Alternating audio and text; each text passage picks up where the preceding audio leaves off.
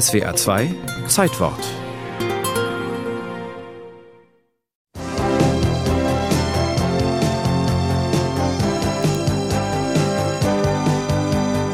Es begann alles ganz harmlos. Nichts deutete darauf hin, dass die Kinder und wir, wir das sind Alison und ich, schon bald eines der aufregendsten Abenteuer erleben sollten. Und nichts deutete darauf hin, an jenem 19. Februar 1921, heute vor 100 Jahren, dass die 24-jährige Engländerin Enid Blyton eine der bekanntesten Jugendbuchautorinnen des 20. Jahrhunderts werden sollte.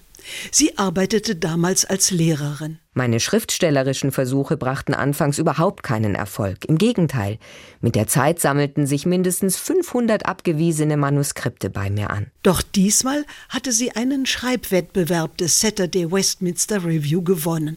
Das Thema über den allgemeinen Irrtum, dass dem Reinen alles rein ist. Es war wie ein Dammbruch.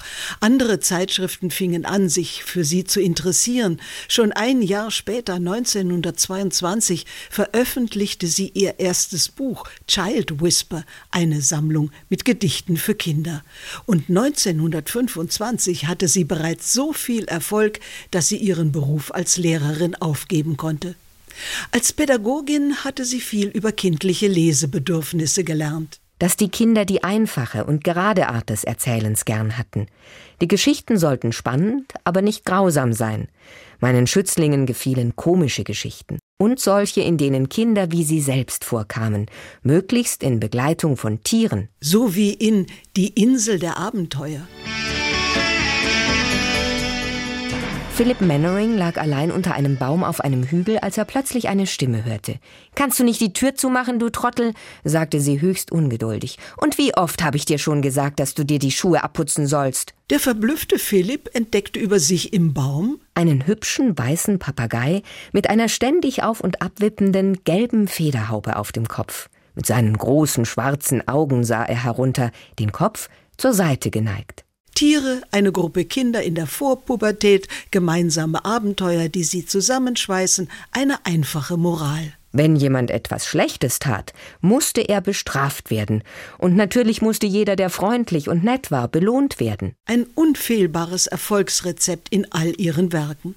Enid Blyton schrieb wie am Fließband 10.000 Kurzgeschichten und rund 750 Bücher, darunter Reihen wie die Abenteuerserie Fünf Freunde, die Schwarze Sieben, Honey und Nanny.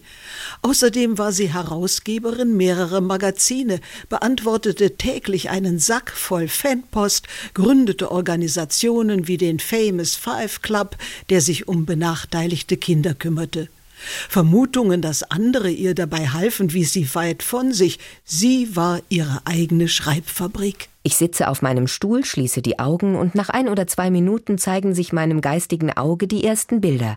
Die Handlung beginnt. Doch die weltberühmte Autorin, diese soziale Institution, war privat eine ganz andere Person. Neurotisch, labil, egoistisch und nachtragend, mit nur wenig Interesse an den eigenen zwei Töchtern. Das erfuhr man erst lange nach ihrem Tod 1968. Ihre Leser interessierte das kaum. Heute wirken Enid Bleidens Bücher zwar etwas angestaubt und ideologisch konservativ, aber sie bleiben spannend und werden auch immer wieder modernisiert verfilmt. So wie die Abenteuerserie.